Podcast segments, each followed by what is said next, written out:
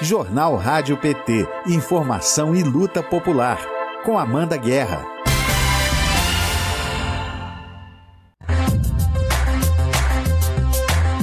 Quinta-feira, 24 de fevereiro de 2022, está começando o Jornal Rádio PT. Informação e luta popular nas suas manhãs. Bom dia para você que está na nossa sintonia, na nossa frequência, em rádio.pt.org.br, no Facebook ou na TV PT no YouTube. Que jeito bom de começar o dia, né, Ludium? Entrevista com o Lula logo cedinho, bom demais. Hoje foi uma conversa com a Rádio Supra FM de Lusiânia, Goiás. Quem aí assistiu, conta pra gente aqui no chat, conta o que vocês acharam desse papo animadíssimo, né? O Lula começou às oito, foi aqui quase até nove e dez da manhã, ele estava animado hoje, inspirado. Bom dia aqui pro Ludium, que já tá caprichando nos corações. Mas Bom que, dia. que pessoa amorosa! Pitaia Guerra. Amanda Pitaia Guerra é minha nova alcunha nesse jornal. Esse povo eu vou te contar. Bom dia para você, Márcia querida, que está aqui na interpretação de Libras. Daqui a pouco a Lucinha entra também para a gente trazer acessibilidade ao nosso conteúdo. Eu sou Amanda Guerra e falo com você ao vivo do estúdio da Rádio PT. O nosso jornal vai até às 10 da manhã nessa frequência gostosa do Partido das Trabalhadoras e dos Trabalhadores. Hoje a gente comemora 90 anos da conquista do voto feminino no Brasil. A gente vai conversar com a deputada federal Érica Cocai sobre a participação da mulher na política e nas instâncias de poder. A secretária nacional da Juventude do PT, Nádia Garcia, também é nossa convidada no jornal Rádio PT de hoje. A gente vai falar da importância do primeiro voto da juventude. Muito importante esse assunto, hein, Ludium? A gente tem aí uma data para uh, tirar e regularizar título, né? Não acredita na rapaziada? Eu acredito na rapaziada também. Renovação, juventude, vamos lá. Você acompanha também nesta edição do Jornal Rádio PT os destaques do Congresso Nacional e vai ficar também por dentro da atuação das bancadas do PT na Câmara e no Senado. Eu conto para você também o que será notícia hoje no portal do PT Nacional. Então você participe enviando suas mensagens mensagens, perguntas para o nosso chat Democracia aqui no YouTube ou pelo WhatsApp da Rádio PT. Se você não sabe, eu vou te contar agora. É o 61 9316 1527. 61 9316 1527. Aproveita para se inscrever no nosso canal, curtir o vídeo, ativar o sininho de notificações, uma coisa muito importante também, comentar as edições do jornal e de outros conteúdos aqui do, da TVPT. Aqui no, no, no link do, do YouTube, logo abaixo do vídeo, Deixa eu apontar aqui, ó. Aqui embaixo tem uma área de comentários. Você pode deixar suas impressões sobre a edição do dia, deixar uma sugestão, deixar uma mensagem de carinho também que a gente vai adorar. Sim. Então esse espaço é de vocês. Diga lá. Eu acredito é na moçada. Ele acredita na moçada, ele tá corrigindo aqui, não é na rapaziada, mas é na moçada, né? Na mocidade. Muito bom. Todos e todos todos, todas e todes. Muito bem. Aproveita também, gente, para compartilhar a edição de hoje. Vamos chamar mais gente aqui para participar do jornal Rádio PT desta quinta-feira. Destaques do portal pt.org.br.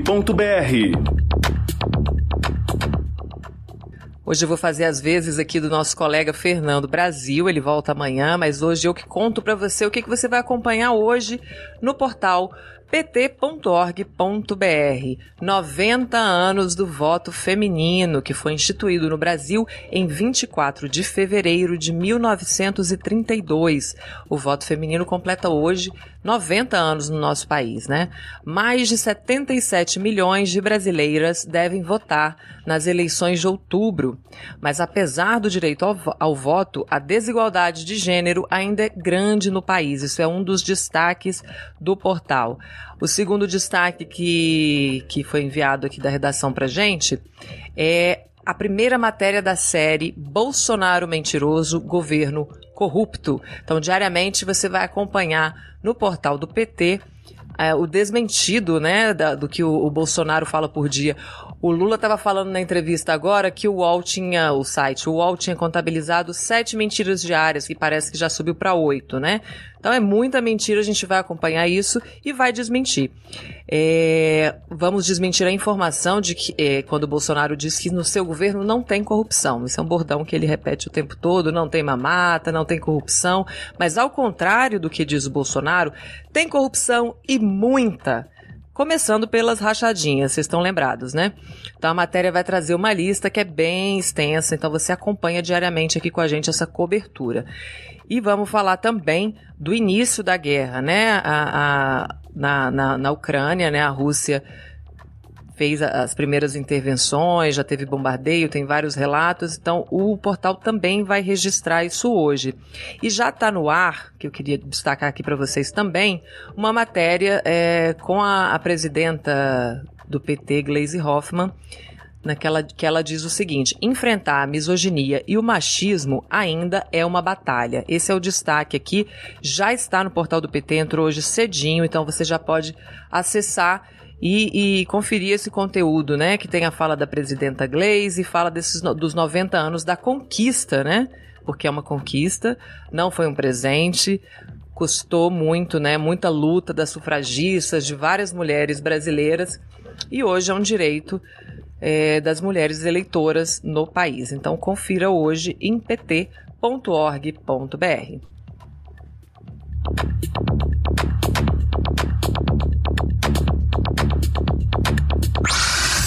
Direto do Congresso. Vamos começar pela Câmara dos Deputados. Quem fala com a gente agora é o Marcelo Didonê. Bom dia, Marcelo, tudo bem? Tudo bom? Bom dia, Amanda. Bom dia para todo mundo que nos acompanha. Vamos começar comemorando um avanço importante de uma luta de muitos anos, que é do piso salarial nacional da área de enfermagem o grupo de trabalho eh, composto por deputados, né, que analisa os impactos orçamentários e financeiros do estabelecimento do piso, aprovou por unanimidade ontem um relatório elaborado pelo deputado e ex-ministro da Saúde dos governos do PT, deputado Alexandre Padilha, de São Paulo.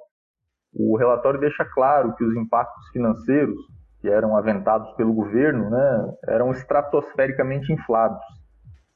Provou-se, em base a estudos pesquisas em vários órgãos, que cabe sim o, o impacto financeiro de uma possível, e a gente espera que se concretize, estabelecimento do piso salarial para a área de enfermagem, cabe sim no orçamento público e cabe na gestão das empresas privadas, que têm lucrado muito, desde sempre.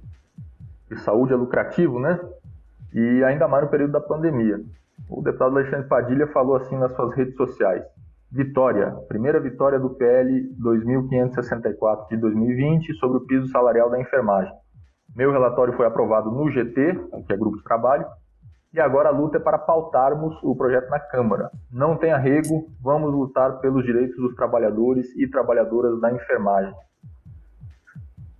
Em defesa da ciência, o PT vota contra é, projeto que autoriza a SUS a receitar e aplicar remédios sem o aval da Anvisa. A Câmara aprovou ontem à noite o projeto de lei, o projeto de lei 1613 de 2021, que veio do Senado, que permite ao SUS, nosso Sistema Único de Saúde, receitar e aplicar remédios com indicação de uso diferente da indicação aprovada pela Anvisa, que é a Agência Nacional de Vigilância Sanitária. Se essa recomendação do remédio for aprovada, for recomendado pela Comissão Nacional de Incorporação de Tecnologias no SUS, que é o CONITEC aspas do deputado Afonso Florenci. Esse projeto tem um cavalo de Troia que visa impor ao SUS a aquisição de medicamentos não eficazes. O deputado Afonso Florenci foi quem encaminhou o voto da bancada. E o deputado Henrique Fontana deu um exemplo. Por exemplo, Bolsonaro poderia continuar receitando cloroquina e a Anvisa não seria ouvida se a Conitec tivesse autorizado isso. Liberação dos cassinos e jogos de azar. Você lembra, Amanda, que ontem a gente comentou sobre a aprovação, com um voto contrário do PT, de um projeto que abria as portas para passar para governos estaduais e municipais e também para particulares as chamadas áreas da Marinha. E, e, como isso se entrelaçava com outro tema, que era o da liberação dos cassinos, e como isso abriria espaço para especulação imobiliária, para grandes grupos privatizarem o acesso a praias nessas regiões para montar grandes resorts para sediar esses cassinos. Pois ontem à noite mesmo, com o voto contrário da bancada do PT, a Câmara aprovou o texto base do projeto que legaliza bingo de cassino. O deputado Reginaldo Lopes, líder do, da bancada do PT na Câmara, disse que a legalização dos jogos não é a pauta para a recuperação econômica do país. Aspas.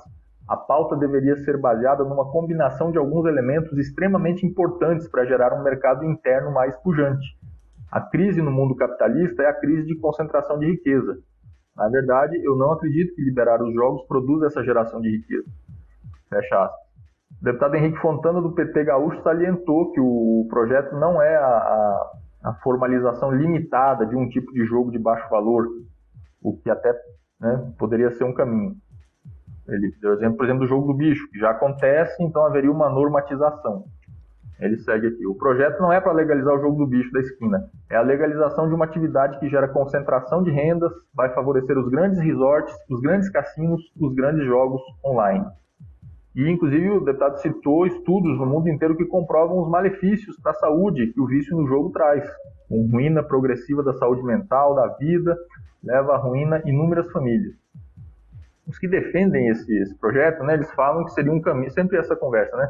Eles usam um argumento correto, mas totalmente né, é, manipulado. Seria um caminho para o desenvolvimento social e econômico das famílias, né, a oferta dos jogos de azar é um, o deputado critica, é um absurdo achar que os jogos de azar seriam a grande solução para o desemprego que a atual política econômica gera no país. O que gera empregos é o poder de compra de uma sociedade. E o que vai se fazer aqui com esse projeto é diminuir o número de empregos no Brasil, porque os jogos de azar, por natureza, são uma atividade que gera enorme concentração de lucro. Milhões de pessoas jogam para perder dinheiro e pouquíssimas pessoas ganham dinheiro. Tragédia de Petrópolis, Amanda. A deputada Gleisi Hoffmann, do PT do Paraná, presidenta nacional do PT, disse que a tragédia poderia ter sido evitada se o CEMADEM, Centro Nacional de Monitoramento e Alertas de Desastres Naturais, estivesse funcionando.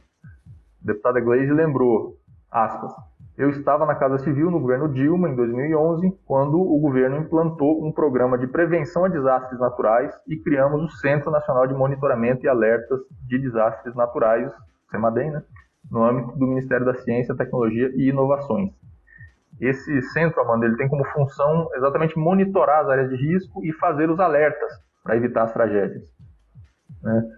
Não é evitar chuva ou uma enchente, mas é estar preparado quando ela chegar. Nossa presidenta qualificou o governo Bolsonaro de governo de, do desastre. Aspas. É um governo que não se preocupa com o povo, esse, esse, é o governo que implantou, defendeu o teto de gastos e está aí gastando com um monte de coisas que não são necessárias, nas emendas secretas, orçamentos secretos, colocando verba para coisas que não são necessárias. Enquanto isso, o povo está sofrendo as consequências de desastres naturais. E a deputada concluiu afirmando que nós não evitaríamos desastres, nem as chuvas, nem o deslizamento, mas com certeza evitaríamos a maioria das mortes das pessoas em Petrópolis se esse sistema estivesse em funcionamento nós temos que dizer alto aqui: esse governo é o governo da destruição. Bolsonaro, onde coloca a mão, causa morte e destruição. Para terminar o informe, Amanda, o Lei Paulo Gustavo e Lei Aldir Blanc II, sobre as quais a gente vem falando desde semana passada. Parlamentares do PT e da oposição como um todo estão na pressão né, para que o presidente da Câmara paute, o presidente da Câmara, o deputado Arthur Lira, aliado de Bolsonaro, paute de fato o projeto que está na pauta. O pauta tem que botar em discussão para a gente votar logo e aprovar essa importante lei de apoio e fomento à cultura nos estados e regiões do Brasil. A gente segue atento e amanhã tem mais informes. Obrigado, boa semana. Bom, bom resto de semana. Eu que te agradeço. Bom, é, bom quase final de semana para o feriado aí do carnaval para gente, né? Obrigada, Marcelo. Até amanhã. Até amanhã. Agora é o Rafael Noronha que fala com a gente sobre o Senado Federal. Bom dia, Rafael, tudo bem? Bom dia, Amanda, tudo bem? Bom dia, equipe, a todos e a todas que acompanham o jornal. Eu começo os destaques do PT no Senado pelo plenário e a decisão de adiar novamente a análise dos projetos relatados pelo senador Jean Paul Prats e que tratam da redução de preços dos combustíveis no país. Os senadores chegaram a iniciar a discussão das propostas. O senador Jean Paul Prats iniciou a leitura do relatório de um, de um dos projetos, mas após três horas de debates, ficou acordado de que as propostas retornarão para a pauta do plenário após o feriado de carnaval. O senador Jean Paul Prats destacou que os próximos dias serão importantes para dirimir dúvidas sobre os projetos mas advertiu ser fundamental levar em consideração o principal objetivo da votação, que é aliviar o bolso do cidadão e a pressão inflacionária provocada pelo governo federal. Já na Comissão de Constituição e Justiça, a bancada do PT obteve uma importante vitória no dia de ontem. Além de propor diversas mudanças no PL da bala solta, como ficou conhecido o PL 3723 de 2019, os parlamentares também decidiram adiar a votação do projeto, que é uma das prioridades do governo federal na sua escalada armamentista.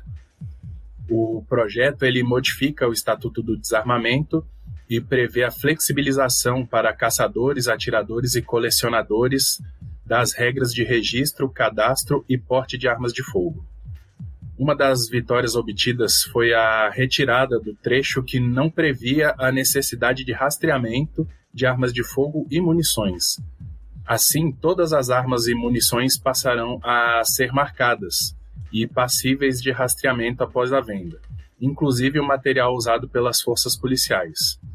Os detalhes das demais alterações estão numa matéria do pt do Senado.org.br. A expectativa é que a proposta volte à deliberação na, na semana após o Carnaval. Antes da votação na CCJ, os membros do colegiado decidiram também fazer uma visita ao presidente da Câmara dos Deputados, Arthur Lira, para explicar as alterações feitas pelo Senado no projeto e garantir que a Câmara leve em consideração essas modificações, já que o projeto voltará para análise dos deputados posteriormente. Também na CCJ foram aprovados dois projetos relatados pelo senador Fabiano Contarato, cujo objetivo é tornar o trânsito mais seguro. O primeiro deles, o PL 242 de 2018, determina que os micro-ônibus e ônibus dos serviços de transporte público possuam botão de pânico. O outro projeto, o PL 1334 de 2019, inclui nas destinações da arrecadação com multas de trânsito a atenção à saúde aos condutores reincidentes em infrações de trânsito ocorridas com uso de álcool ou outra substância psicoativa. O primeiro projeto segue para análise da Câmara, já o segundo ainda vai passar pela Comissão de Assuntos Econômicos. Para encerrar, Amanda, o plenário do Senado analisa hoje o PLC 151 de 2015, relatado pelo líder do PT, da, do, líder do PT no Senado, Paulo Rocha. O projeto ele estabelece qualificações mínimas para o exercício da profissão de podólogo no território nacional. O projeto ele são seja exercida por diplomados em curso superior ou técnico em podologia. Também podem atuar como técnicos os profissionais habilitados de acordo com a atual legislação e que já trabalham na área há mais de cinco anos como pedicuros ou calistas. Esses são os destaques, Amanda. Ótimo dia para você, para a equipe da rádio e para todos e todas que acompanham aqui o jornal. Muito obrigada, Rafael. Um ótimo dia para você também. Bom trabalho. A gente se fala de novo amanhã. Tá, joia. Até amanhã. E é justamente sobre é, o PL, né, da bala, esse absurdo PL da bala solta, que é o nosso boletim de, que a gente vai escutar agora na reportagem da Thaisa Vitória. Vamos acompanhar. PT informa. A Comissão de Constituição e Justiça do Senado Federal adiou nesta quarta-feira, dia 23, a votação do relatório do projeto de lei que modifica o Estatuto do Desarmamento e prevê a flexibilização para caçadores, atiradores e colecionadores, os CACs, das regras de registro, cadastro de posse e porte de armas de fogo. O relator da medida, senador Marcos Doval, do Podemos do Espírito Santo, atendeu sugestões dos parlamentares para a alteração do texto, que solucionam problemas presentes na proposta já aprovada na Câmara dos Deputados. Mas os senadores decidiram pedir mais tempo para identificar possíveis novos pontos problemáticos do texto. Para o senador Fabiano Contarato, do PT do Espírito Santo, o Brasil é um dos países mais violentos do mundo com disparo de armas de fogo. Vamos ouvir. A prioridade hoje do Brasil não é armar ainda mais e proliferar essa política armamentista que é uma digital do atual governo. Então vamos ter a, a sensibilidade de entender que hoje o Brasil ostenta um dos países mais violentos do mundo com disparo de arma de fogo. Essa é mais uma política armamentista que vai violar o principal bem jurídico, que é a vida humana, respeito à integridade física e à saúde. Eu não tenho dúvida disso. Uma das vitórias obtidas foi a retirada do trecho que excluía a necessidade de rastreamento de armas de fogo e munições. Assim, todas as armas e munições passarão a ser marcadas e passíveis de rastreamento após a venda, inclusive o material utilizado pelas forças policiais. Das cinco emendas aceitas pelo relator, as três principais são do PT. A emenda número 42 do senador Rogério Carvalho do PT de Sergipe eliminou o porte de trânsito, removendo do texto a autorização para que os CACs transportem uma arma carregada em qualquer itinerário, independentemente do horário. A emenda número 47, também do senador Rogério Carvalho, mantém o controle sobre as munições. A emenda número 57 do senador Fabiano Contarato, do PT do Espírito Santo, retira a possibilidade de simples declaração para a obtenção de registro de arma de fogo. A expectativa é que a proposta retorne para a pauta da Comissão de Constituição e Justiça do Senado Federal logo após o feriado de Carnaval e que as alterações sejam mantidas na Câmara dos Deputados. De Brasília, Thaisa Vitória para a Rádio PT. Olá, companheiros e companheiras. Eu, vereador Sireninha, também estou ouvindo a rádio PT. Continue com a gente. Entrevista.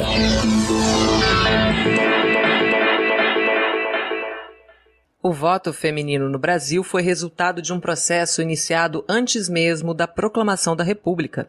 Os vetos da Constituição de 1891 não mencionavam as mulheres, mas ainda assim foi necessário lutar por mais de 40 anos para consolidar esse direito. Devemos sempre lembrar que o voto feminino é uma conquista, não é isso, deputada Érica Cocai? Seja muito bem-vinda ao Jornal Rádio PT. É, com certeza é uma conquista da luta das mulheres, das feministas, sufragistas, e é uma alegria estar discutindo este assunto que é tão relevante para a construção da democracia no Brasil.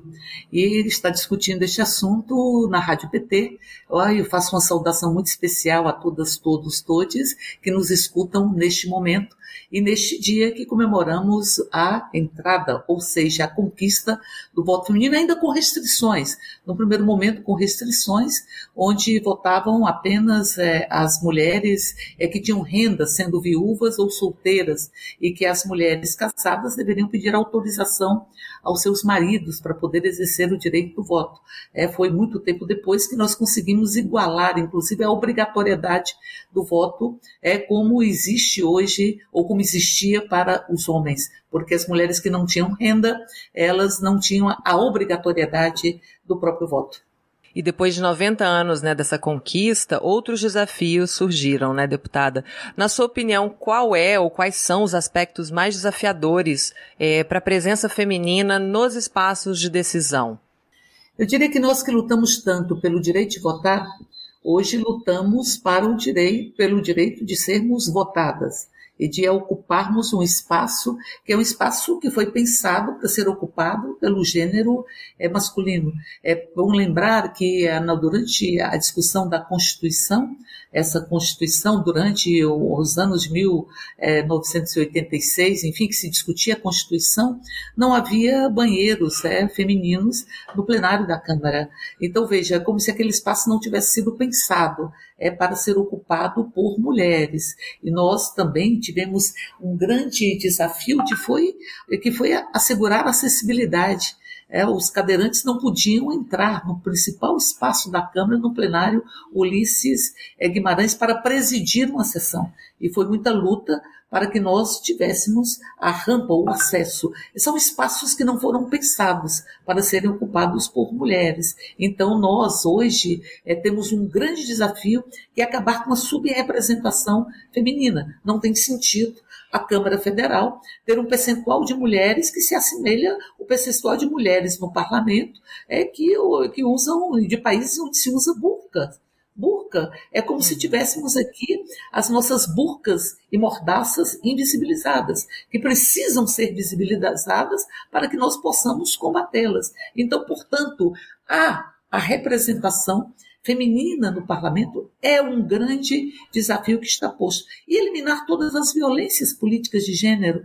Eu lembro que fizemos uma reunião recentemente eh, na Procuradoria de Defesa dos Direitos das Mulheres na Câmara Federal e ali houve vários, vários depoimentos vários depoimentos de mulheres né, que são vítimas de toda sorte é, de misoginia, de sexismo, ou seja, há uma dificuldade para que nós mulheres alcancemos os espaços de poder e os espaços de representação legislativa. E quando ocupamos esses espaços, somos vítimas de toda sorte de ataques sexistas. É como se quisessem domar os nossos corpos, domar as nossas vozes, é fazer com que nós é, nos enquadra, sejamos enquadradas numa lógica que é uma lógica de não assegurar a liberdade de atuação política das mulheres. E aí eu vi uma fala de uma mulher negra vítima de toda sorte de violências, uma vereadora é, do nosso país, e que ela dizia: às vezes eu acordo e penso o seguinte, é o meu mandato que vocês querem? É o meu mandato que vocês não suportam,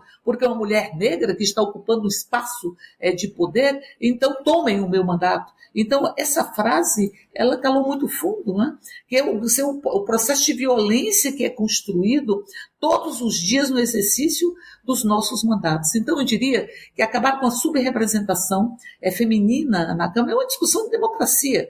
Essa, a, a, discussão de equidade de gênero, ela não é uma discussão menor, ela não é uma discussão, ela não é um efeito colateral, ela é estruturante para a conquista de uma sociedade onde nós possamos ter uma cultura de paz e uma sociedade onde nós sejamos valorizadas na nossa plenitude humana.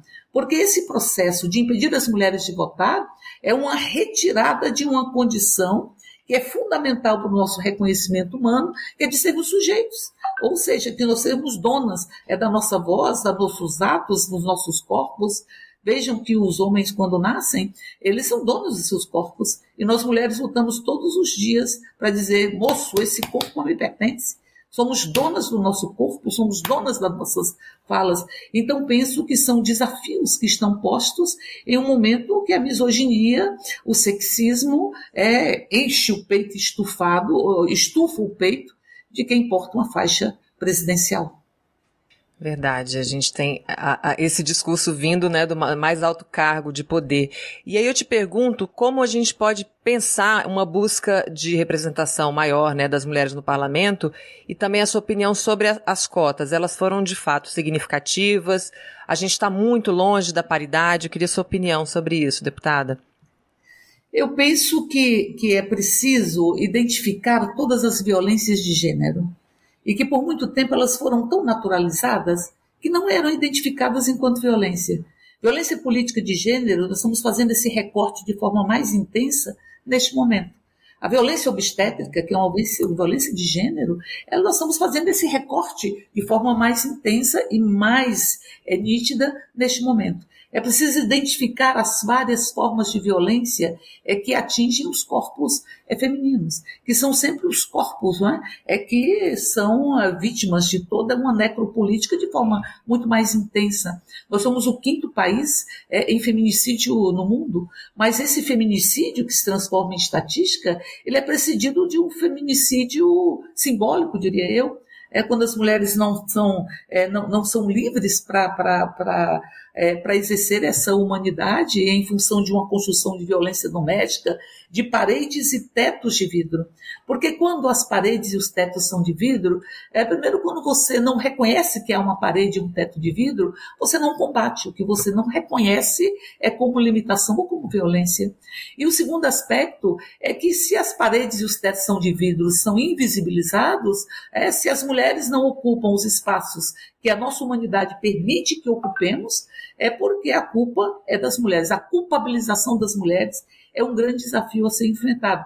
E é óbvio que nós trabalhamos com as cotas, né? não apenas as cotas nas nominatas. Acho que as cotas nas nominatas são importantes. É no primeiro momento, é como é, não se estabelecia que as cotas tinham que ser respeitadas e que isso poderia incidir sobre a nominata ocupada por homens ou a nominata destinada aos homens. Então, veja, verdade se dizia o seguinte: é 30% de mulheres, mas se não tiver é, a quantidade de mulheres necessária, isso não, não, não, não impacta no número de homens. É como se as mulheres é, tivessem em uma nominata para eleger homens. E aí nós fomos avançando uhum. no percentual do, do, do, fundo eleitoral, nós fomos avançando, nós fomos avançando nessa perspectiva. E isso realmente é um progresso, mas insuficiente.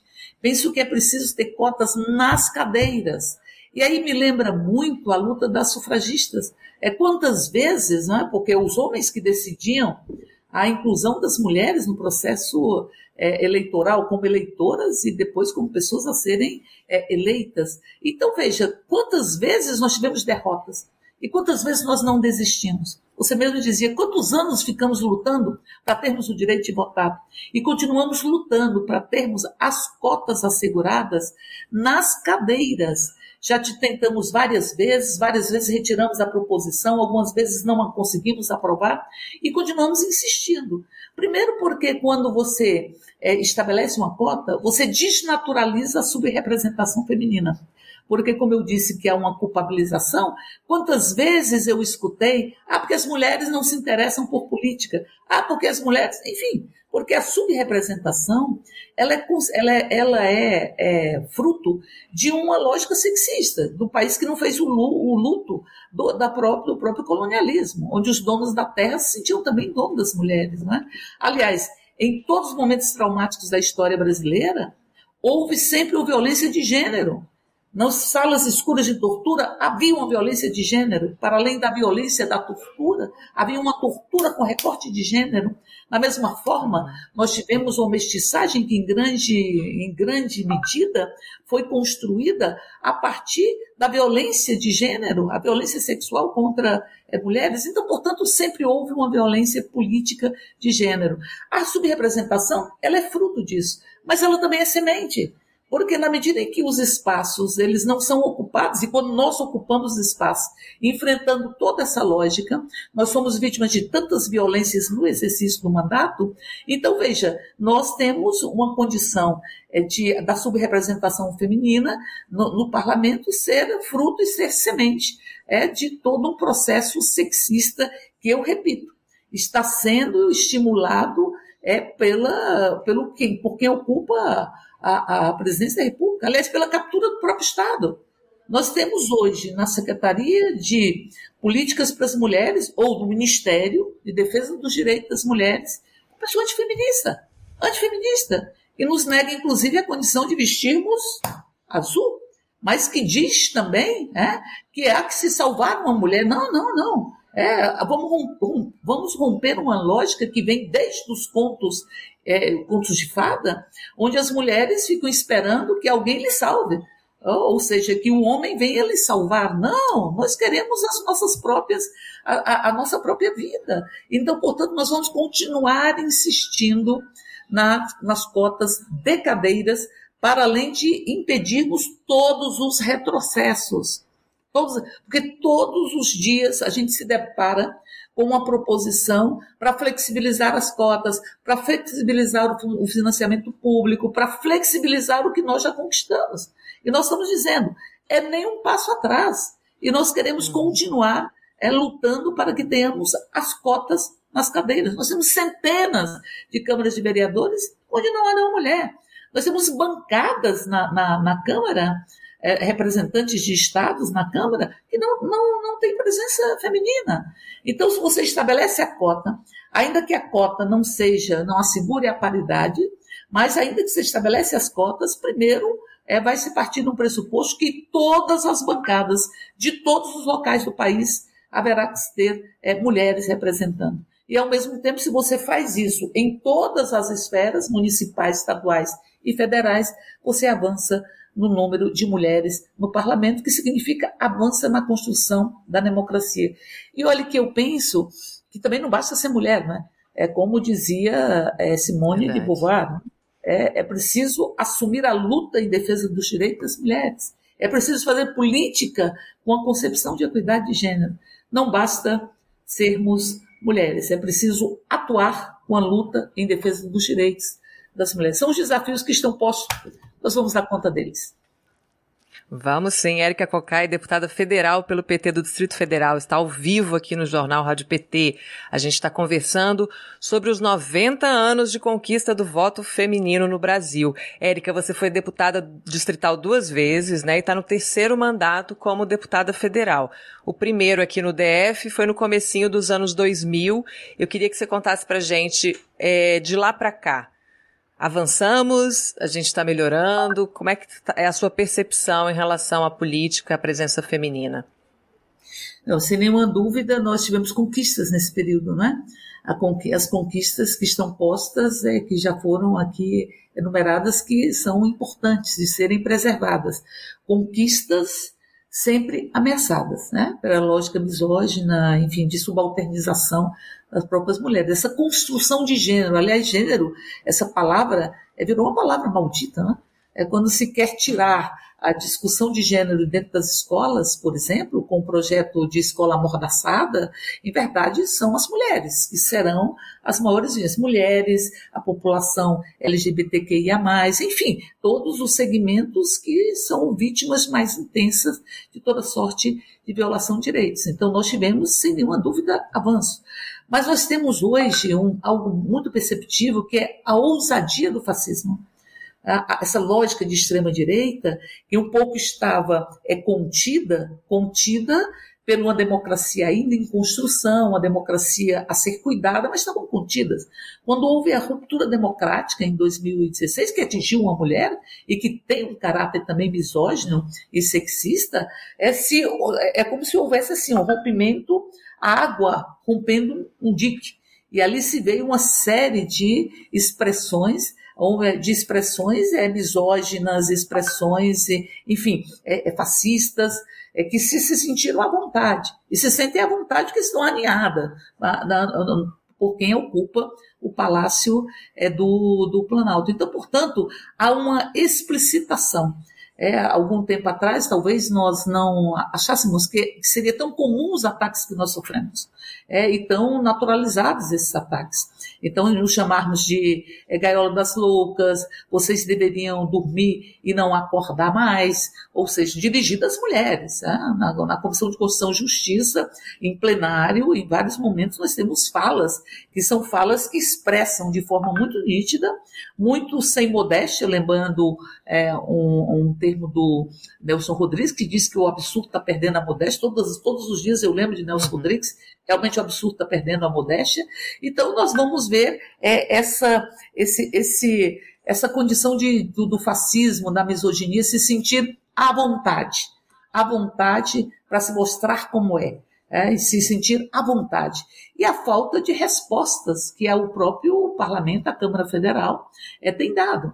Você veja que nós nunca tivemos, é, que eu saiba, uma condenação, ou qualquer que seja, uma repreensão, ainda que seja uma censura, qualquer coisa, qualquer tipo de punição para expressões misóginas, sexistas, inclusive do hoje o presidente Jair Bolsonaro, quando era presidente, quando era deputado federal, deputado. é que disse que, é, que, que as mulheres, é, que, que, que o estupro seria é, um prêmio é, que as mulheres mereciam ser estupradas se fossem belas e que atacou a nossa deputada Maria é, do Rosário.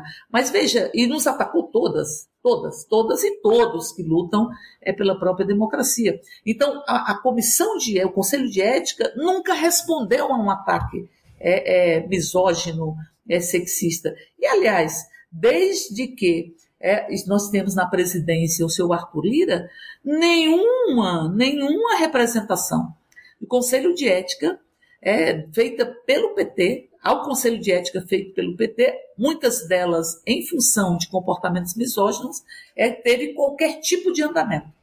É, nós temos mais de 17 representações do Partido das Trabalhadoras e dos Trabalhadores contra posturas é, que são é, negadas, que ferem o decoro parlamentar e que estão todas sobre a mão é, de Arthur Lira. Não apenas está com os processos é, de impeachment, é, tentando, é, negociando esses processos através de orçamento secreto, mas nenhum dos, dos, das representações, desde maio de 2020, nenhuma dessas representações elas tiveram qualquer tipo de andamento. É uma, digamos assim, é, é uma condição de se sentir à vontade. Quem acha é que a Câmara lhe pertence, que o regimento lhe pertence, como Bolsonaro acha que o Estado lhe pertence. Mas, seguramente, os dias é, dessa lógica que provoca tanta dor é, nos corpos femininos de forma muito intensa, nos corpos negros de forma muito intensa, ela está prestes a acabar.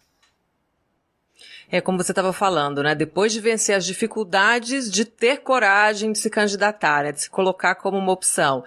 Aí a dificuldade da campanha, as mulheres são eleitas, aí elas se deparam com um ambiente muito mais hostil, violento, ambiente de trabalho, né? Eu queria lembrar aqui os exemplos. A vereadora a Duda Hidalgo, do PT de São Paulo, ela foi é, ameaçada de morte pela segunda vez. Ela acabou de registrar um segundo boletim de ocorrência com a mesma ameaça, ameaça de morte. Aí a senhora falou da deputada Maria do Rosário que foi agredida pelo Bolsonaro quando deputado. Ele também, quando deputado, dedicou o, o, voto dele no golpe contra a presidenta Dilma a um torturador misógino, né, que praticava barbaridades contra mulheres é, presas na ditadura. E a Isa Pena também, recentemente, que sofreu importunação sexual em plena lespe né, para todo mundo ver com câmera. Então eu queria te pedir para gente, antes da gente encerrar aqui, que você deixasse uma mensagem para as mulheres que estão longe da política, que, que deveriam se aproximar, para as candidatas que vão concorrer esse ano e para todas as eleitoras do Brasil. Então, assim, as mulheres, nós mulheres carregamos uma coragem imensa, né? A gente tem uma coragem imensa é, o reconhecimento desta coragem é negado por um conjunto de uma sociedade sexista. Mas quanta coragem que tem, quanta coragem que tem na construção de todos esses mandatos que temos, quanta coragem que temos, é, temos a, a, a única mulher governadora hoje. Aliás, o Rio Grande do Norte tem uma história. O Rio Grande do Norte teve a primeira eleitora é, porque teve uma legislação que possibilitava a participação de mulheres, a primeira eleitora a, a é, Celina Guimarães e teve a primeira prefeita eleita no Brasil. Então, nós carregamos uma história de muita coragem. Nós temos a dupla jornada, a tripla jornada, que impede a participação das mulheres é, na vida pública, mas nós temos essa coragem que vai vencendo todos esses desafios. E eu digo que nós temos todas as condições de estarmos fazendo uma construção democrática, ampliando o número de mulheres no próprio parlamento, nos cargos é, de gestão, enfim, é, reconhecendo e desconstruindo todas as paredes e os tetos de vidro. Então, essa coragem, essa coragem das nova-iorquinas, que lutaram pelo direito de termos é, acesso ao nosso próprio tempo, ao nosso próprio tempo, que deu origem ao 8 de março. Essa coragem a gente expressa todos os dias todos os dias, quando a gente organiza os movimentos dentro das nossas comunidades, quando a gente se coloca é, em defesa dos nossos meninos que estão em, no sistema prisional, que o Estado esquece, que a sociedade esquece, são as mulheres. São as mulheres que saem em luta em busca de uma sociedade mais justa. Por isso eu tenho uma convicção que a gente tem sim é que pôr o pé na porta mesmo e vai pondo o pé na porta, abrindo as frestas e construindo uma sociedade que seja justa, que não será enquanto nós tivermos esta condição de, na América Latina, só termos mais mulheres no parlamento do que dois países como é, é, Paraguai e Haiti, e de ocuparmos o lugar 140 de 192 é, países pesquisados. Portanto, a discussão de participação ela é absolutamente fundamental. Nós estamos num partido que tem paridade de gênero em todos os seus cargos de, de, de direção, nós que temos uma presidenta, a deputada Gleice, que tem conduzido o partido com essa coragem, com essa, essa condição que temos as mulheres. Então, eu diria para todas as mulheres. Ah, e a gente tem que ir segurando as mãos umas das outras, e uma vai puxando a outra, e essa sororidade, essa solidariedade ela vai fazer com que a gente construa uma nova sociedade. É como é um projeto político, mas também é um projeto afetivo.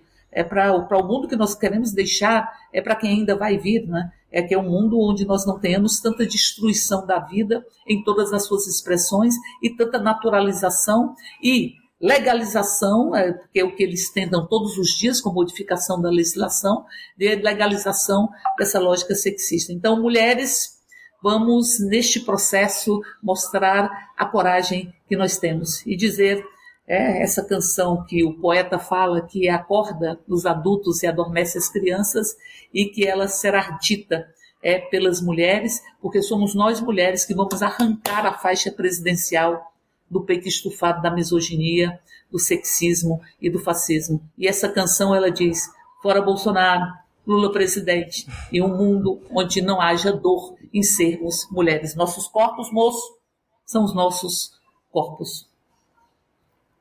Muito obrigada, deputada, pela sua presença, pela sua participação emocionante, emocionada. A gente agradece muito é, e deseja muita coragem, muita força aí no seu mandato, na sua luta diária. A gente te admira muito. Obrigada pela participação. Um abraço grande e a luta sempre. Sempre, obrigada. Muito bom, muito bom. Excelente entrevista. Sempre muito bom escutar a companheira Érica Cocai. Eu também acho, Luiz Felipe Peralta. Muito bom. Essa foi a primeira participação dela aqui com a gente. A gente fica muito feliz, muito satisfeito. E como a gente acha pouco, vai reprisar, não é verdade, Ludium? Hoje às três da tarde, você que não conseguiu acompanhar essa entrevista ou que chegou na metade, às três da tarde a gente vai reprisar na Rádio PT e também hoje entra no Spotify da rádio o podcast dessa entrevista. Então, para você ouvir quantas vezes você quiser, eu aconselho fortemente porque a gente precisa de inspiração, a gente precisa de coragem para seguir. Muito legal, muito legal conversar com a deputada federal Érica Cocai. E aí, quem tá chegando no partido, me conta, Ludium. Agora eu sou o PT. Companheiros e companheiras, eu me chamo Edival Filho, tenho 18 anos, resido em Monongu, interior da Paraíba, sou estudante universitário. Eu me filiei ao Partido dos Trabalhadores para ingressar no ativismo dos direitos humanos, no ativismo em favor dos mais pobres, dos mais humildes, dos mais vulneráveis. Eu, assim como todos os companheiros e companheiras do Partido dos Trabalhadores, visamos um ideal de país que tenha igualdade, tenha justiça e tenha dignidade para todas as pessoas, independente de suas classes sociais. Eu me chamo Caio Alves, moro em Birité, região metropolitana de Belo Horizonte, no estado de Minas Gerais. O motivo de eu ter me filiado ao Partido dos Trabalhadores foi principalmente pelas boas indicações que eu recebi. Todo mundo falando que é um bom partido, de uma excelente militância, que luta pelo direito do povo, exatamente como eu me identifico. Além de ter gostado muito do governo Lula, ser um fã dele, me filiei ao Partido dos Trabalhadores por esse motivo e convido a todos a se filiarem também. Você também pode ser PT para mudar o Brasil. É só baixar o aplicativo do Partido dos Trabalhadores e se filiar.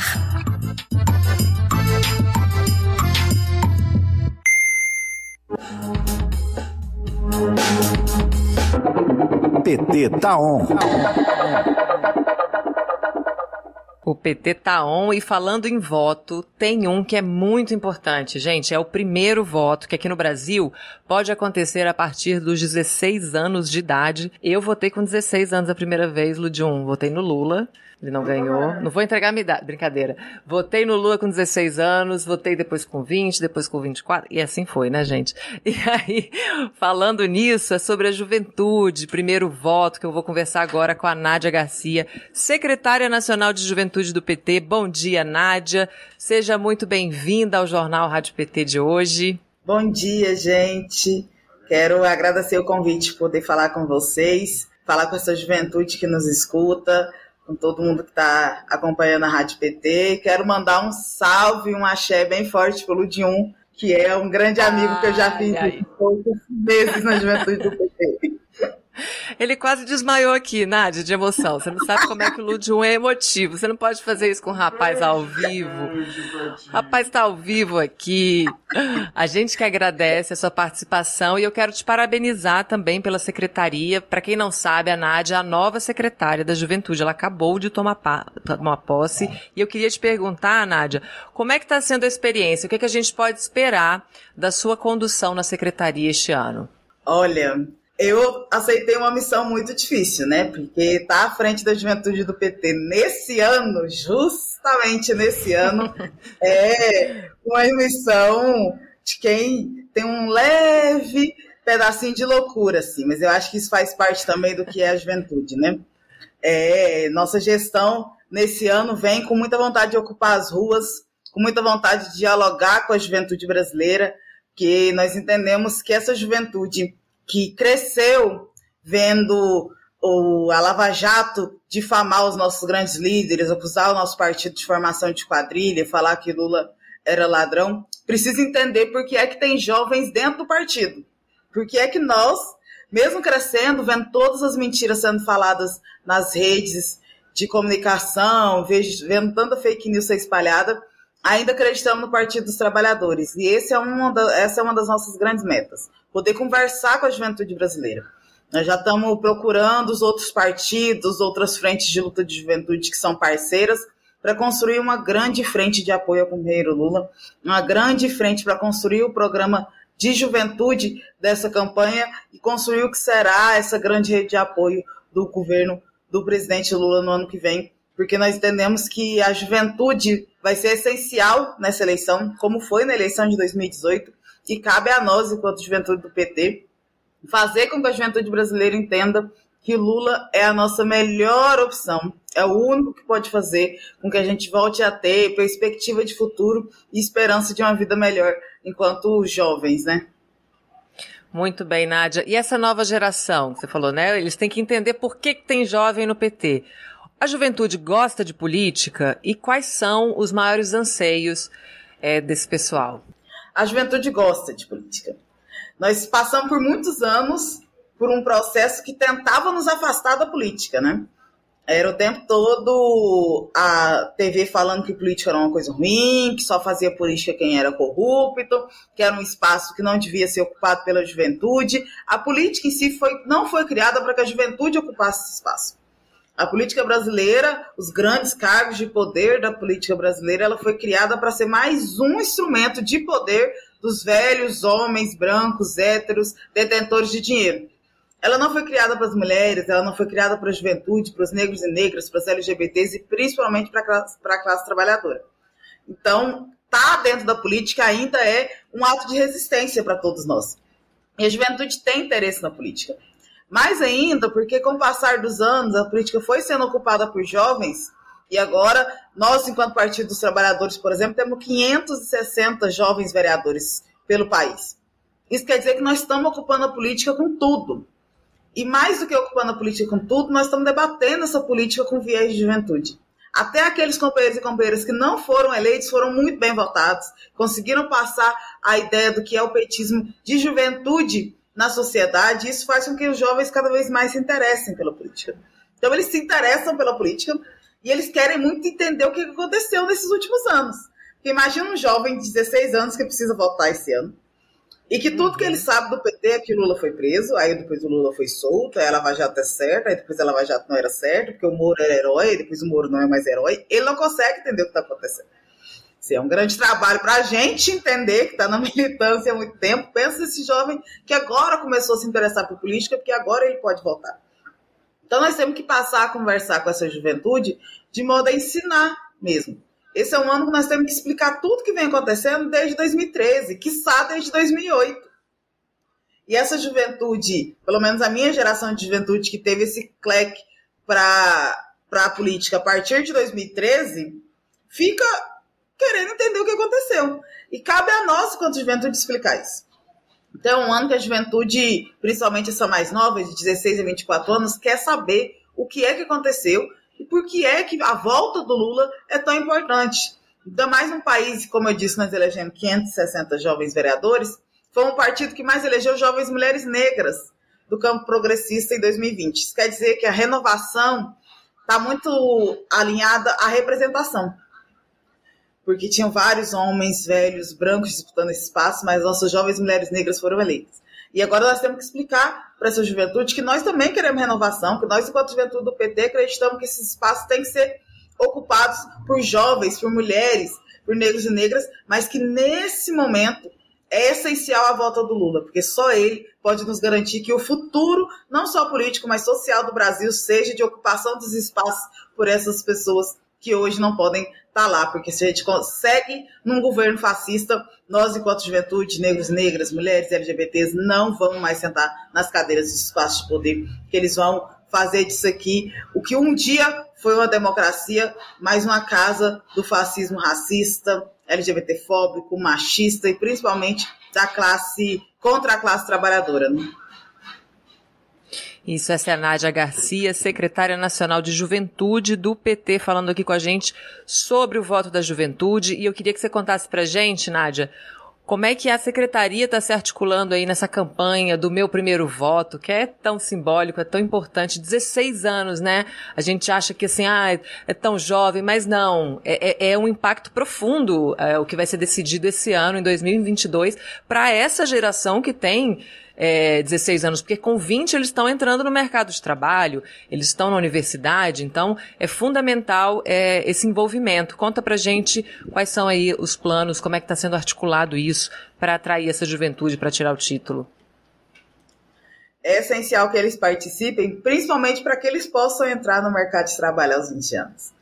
Com a realidade, a conjuntura que nós temos hoje, não é isso que acontece essa juventude que poderia estar entrando na universidade, entrando no mercado de trabalho, hoje não consegue fazer o Enem, porque é muito caro, porque é o Enem que retira a participação da juventude da classe trabalhadora, é um Enem que no ano passado teve seu ano mais branco na história, quando a maior parte dos estudantes brasileiros não são estudantes brancos, que diz que nossos meninos é, pobres, nossos meninos de periferia não fizeram esse processo e assim perderam a oportunidade de disputar tanto bolsas nas universidades particulares quanto a entrada em universidades federais, em universidades é, que são do povo e são populares, né? Então, é importante que essa galera entenda que precisa votar, justamente para que isso volte a acontecer. Houve um tempo em que nós, quando não éramos governo, falava, olha, você pode sair da escola e entrar na universidade. Entra na universidade, investe quatro anos da sua vida em estudar, e quando você sair, você vai ter um emprego bom. Quando você sair, você vai conseguir fazer um mestrado. Quando você sair, você vai conseguir ter uma carreira, você vai conseguir comprar um carro, uma casa e melhorar a vida da sua família. Nós, enquanto PT, falamos isso para a juventude durante os nossos governos. E aí a gente chega hoje com milhares e milhões de jovens formados, recém-formados, enfim, a galera que entrou na universidade com a nossa ajuda que não consegue emprego. Estão rodando de Uber, que estão entregando o iFood, estão em empregos subalternos, empregos indignos, justamente porque na metade do caminho nós fomos golpeados e esse golpe conseguiu em seis anos destruir tudo, com tudo que nós fizemos em 14 anos de governo. Então é preciso que essa galera entenda que a política faz essas coisas. Que é a política que decide se eu vou conseguir entrar na universidade ou não, se eu vou conseguir ter um bom emprego ou não, se eu vou conseguir dar uma casa melhor para minha família ou não. É a política que decide isso. E se é a política que decide, é nela que nós precisamos estar. A campanha do meu primeiro voto, que é uma campanha do Partido dos Trabalhadores, e isso é muito massa de falar, eu faço questão de falar sempre que ela é do PT. Ela não surgiu da juventude. Foi o partido que entendeu a necessidade de construir uma campanha para que essa galera de 16 anos pudesse vir conhecer o que é a política. E mesmo se essa galera não quiser votar na gente, que ela tire seu título e faça parte do maior movimento democrático do nosso país, que é o momento do voto. O Partido dos Trabalhadores entendeu que é hora da juventude ocupar esse espaço. Nós, quanto juventude, achamos incrível essa proposta. A JPT está com tudo dentro dessa campanha do meu primeiro voto. E, para além disso, estamos com tudo também com as nossas candidaturas jovens para esse momento. O PT abraçou a nossa ideia de criar o Movimento Representa, que foi criado em 2018, teve a sua primeira versão em 2020. Como eu já trouxe os números aqui, foi um sucesso. Nós elegemos o maior número de jovens da história do PT. E esse ano nós queremos fazer isso de novo como o movimento representa, que é um movimento de formação de jovens líderes e de jovens é, dirigentes para dentro e fora do partido, para os processos eleitorais e para os processos de disputa da sociedade. Então, alinhar o meu primeiro voto, que é essa campanha que diz: olha, tire seu título. Pode ser até para não votar na gente, mas tire seu título. Participe desse momento. Construa a política. Faça parte desse momento de decisão do país. Regularize sua, seu, a sua situação eleitoral para que você possa, em 2022, participar da eleição que vai ser a mais importante da história do Brasil. E caso queira vir com a gente, venha conhecer o PT, venha conhecer a juventude do PT e venha conhecer o que vai ser a campanha do Lula. Mas venha conhecer isso com o seu título na mão, sabendo que você é essencial para a campanha 2022. É esse o recado do meu primeiro voto. A juventude é essencial para a campanha 2022. E para a gente, enquanto petista, é essencial. O Lula lidera em todas as, as faixas de juventude. Jovens, mesmo com tudo o que aconteceu, querem votar no Lula. Porque sabem que o Lula é a volta do concurso público, é a volta do emprego, é principalmente a chance dessa juventude poder estudar e não ter que trabalhar a partir dos 9 anos de idade, porque a família dela está passando fome. Isso é a volta do Lula. Mas entre os jovens de 16 a 24 anos, é onde a gente está mais equiparado com o Bolsonaro. Porque é essa galera que ainda não entendeu o que aconteceu nesses últimos anos. E a campanha do meu primeiro voto também é uma campanha de conscientização. Então é para essa galera que nós temos que falar, é com essa galera que nós temos que dialogar e explicar o que, que aconteceu nos últimos anos, por que é que o PT foi tão atacado, qual era o risco se o Lula voltasse à presidência, que é o risco da gente voltar a ter comida no prato, da gente lembrar os nossos direitos, ter nossos direitos respeitados, que a grande massa da política brasileira, os fascistas que estão ocupando o poder, não quer que a gente saiba que temos direitos. Porque quando você sabe que tem direito, você luta por ele. Quando você sabe que você pode receber um salário digno, que você pode ter emprego, que você pode ter comida na mesa, você luta por isso. E esse era o risco que o PT representava, por isso nós somos golpeados em 2016, por isso Lula foi preso, mas nem todas as injustiças conseguem parar o Partido dos Trabalhadores. E é sobre isso que nós queremos falar dentro dessa campanha do meu primeiro voto. Olha aí, essa é a Nádia Garcia maravilhosa. A Maria Dalva de Souza Faria diz aqui que viva o PT, viva as mulheres, viva a resistência e lembrando que o mundo é redondo. o Ludium diz aqui para você, Nádia, que você é a renovação que o PT e o Brasil precisam. E depois desta declaração de Ludium que eu me despeço de você. Olha aí, Ludium, coraçãozinho. Abre aqui, gente, deixa o Lud mandar aqui um, um alô pra, pra, pra Nádia. Vai, Ludium. Pronto, a câmera é sua. Olha aí, Nádia. e a gente termina nesse clima de afeto essa entrevista maravilhosa. Obrigada, Nádia, pela sua participação, a primeira de muitas. Esse ano eu quero você muitas vezes aqui com a gente no Jornal Rádio PT. Bom trabalho, muito obrigada.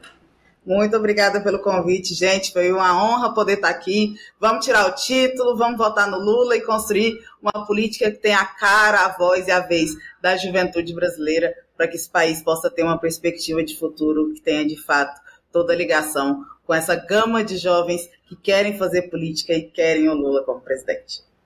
Vamos sim. Um beijo grande, querida.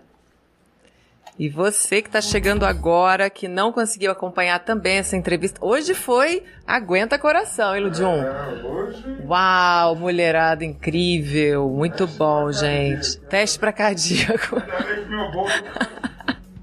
Como é que tá esse coração, Ludium? Tá 100%. Tá 100%. Muito bem.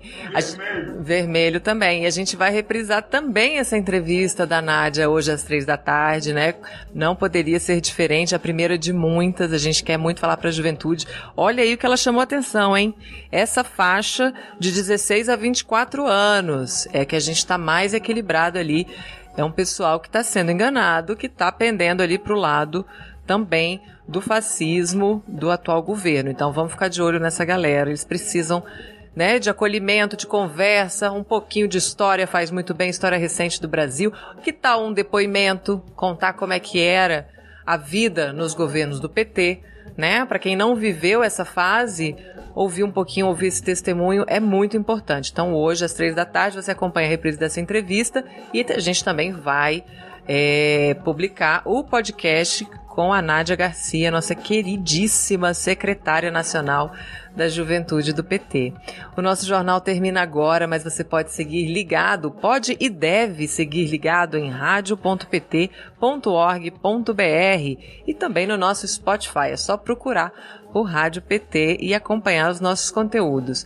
Muito obrigada, um abraço grande aos companheiros e companheiras dos 21 diretórios estaduais do PT que nos apoiam na transmissão do jornal todos os dias aqui pelo Facebook. Eu volto amanhã, às nove da manhã. Então você, enquanto isso, já faça sua inscrição no canal, curta os vídeos, acompanhe a nossa rádio, portal, siga as nossas, nossas redes sociais. Resumindo, fica com a gente. Chega junto. Chega mais, chega junto. No Twitter, a Rádio PT está como Rádio PT Brasil. Já o PT Nacional está em todas as redes sociais como PT Brasil. Então você fica ligadinho com a gente, fica sabendo em tempo real tudo o que vai acontecer dentro do partido, todas as falas dos dirigentes, dos nossos quadros. Celebridades também, né, Ludum? Sim. a última que eu vi, eu posso até estar tá desatualizada porque eu estava aqui no ar, foi a foto da queridíssima Daniela Mercury com o presidente Lula, uma foto lindíssima. Tá lá no Twitter, gente. E nas outras redes também. Então vai lá, dá seu like, seu comentário também. o pai.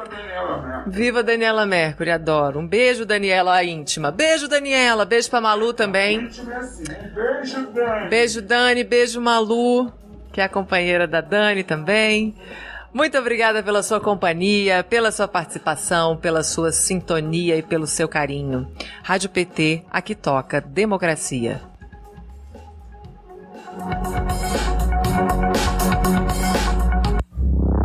Rádio PT. Aqui toca democracia.